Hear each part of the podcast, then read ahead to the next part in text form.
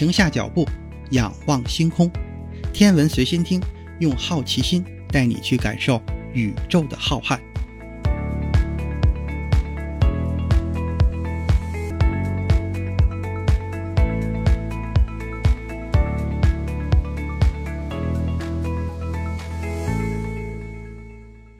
心如宇宙大，世界全装下。本节目由喜马拉雅独家播出。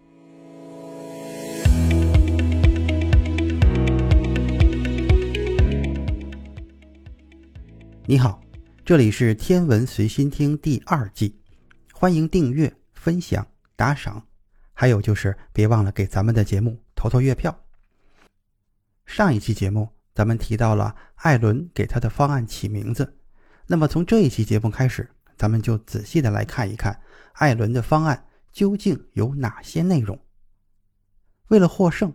新视野的提案在许多方面都尽量与更具有经验的对手有一定的区别。它的核心亮点就是在符合 NASA 制定的观测要求的基础上，提高有效载荷，并且额外装备了其他的仪器，为了科研增加了新的内容。虽然艾伦认为这些功能是没有必要的，但是它有助于扩展任务的成果，获得更多人的支持，这让新视野项目可以在此后顺利地筹集到资金。这样做还有一个很重要的原因，那就是约翰霍普金斯应用物理实验室历来是以低成本著称的，他们的预算低到让喷气推进实验室直接说不可能。因此，约翰霍普金斯应用物理实验室还有空间来为额外的科学设备买单。在提案中，新视野号的有效载荷以集成图像设备和光谱组合仪器为主要内容。这些本来就是艾伦团队在冥王星柯伊伯快线竞标而打造的。首先要介绍的是冥王星探测遥感设备包，其中包括了一台可见光波段 CCD 成像仪、一台近红外波段成像光谱仪和一台紫外线成像光谱仪。这个设备包将拍摄冥王星和卡戎表面的细致影像，连城市街区规模的部分都可以清晰地呈现出来。它还可以进行红外观测，绘制出冥王星和卡戎的表面物质分布图。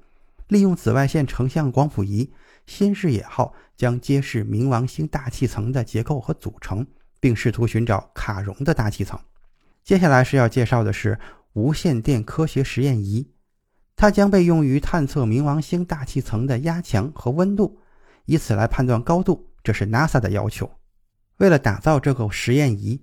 艾伦请来了斯坦福大学教授莱恩·泰勒的团队，他们是最有经验的无线电科学团队，曾经参与过冥王星任务无线电方面的科学实验，并且掌握着全世界最尖端的相关技术。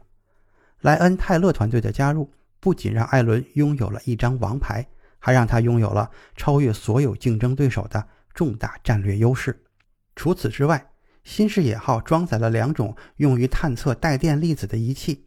分别是高能粒子频谱仪和太阳风分析仪。科学家们用它们来研究逃逸冥王星大气层的气体成分和逃逸速率。新视野号的有效载荷中有一个锦上添花的设备，就是远程勘测成像仪。这是一个简单的黑白照相机，包含一个比较大的长焦距望远镜。这个独特的部件将成为新视野的科研计划增加三个非常重要的内容，它们都是在喷气推进实验室的考虑之外。首先，利用远程勘测成像仪的高分辨率望远镜，新视野号拍摄出的冥王星和卡戎的照片，要比 NASA 要求的分辨率高出五倍甚至更多。其次，在新视野号靠近和远离冥王星的十周内。得益于这一套探测器极高的分辨率，即使是哈勃空间望远镜最拿得出手的冥王星照片，在探测仪面前也会相形见绌。这就意味着科研活动将不仅仅限于短短两天的飞掠期，科学家们还能得到连续数月的观测数据。第三，也许是最重要的一点。探测仪的高分辨率可以让新视野号仅仅通过一次飞掠就能够获得冥王星和卡戎的背面地图，只有在远离的时候才能拍摄到这样的画面。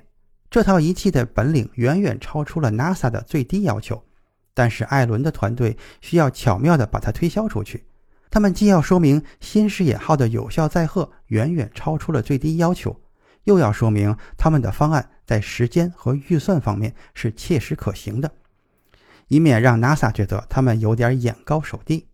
所以说，新视野号项目的提案细致地阐述了每个仪器的精简原则以及经济性原则。每一个仪器都是在团队已有的设计上改进而来，可以说团队对他们是了如指掌。他们的优越性能也已经在先前的太空活动中得到过验证。除此之外，提案中还指出，有许多仪器可以增强新视野号的科研功能，但是团队都把它放弃了。比如像磁力仪之类的仪器，这是艾伦的杀手锏，表明自己的团队还有许多好的创意，但是稳妥起见，不会一一施展。这就像玩一场高风险的赌局。他们试图通过以简胜繁、以少胜多来出奇制胜。那么，除了这些仪器之外，新视野号还提出了几项任务的创新，增加了获胜的筹码。那这些任务究竟都是什么呢？咱们下期再说。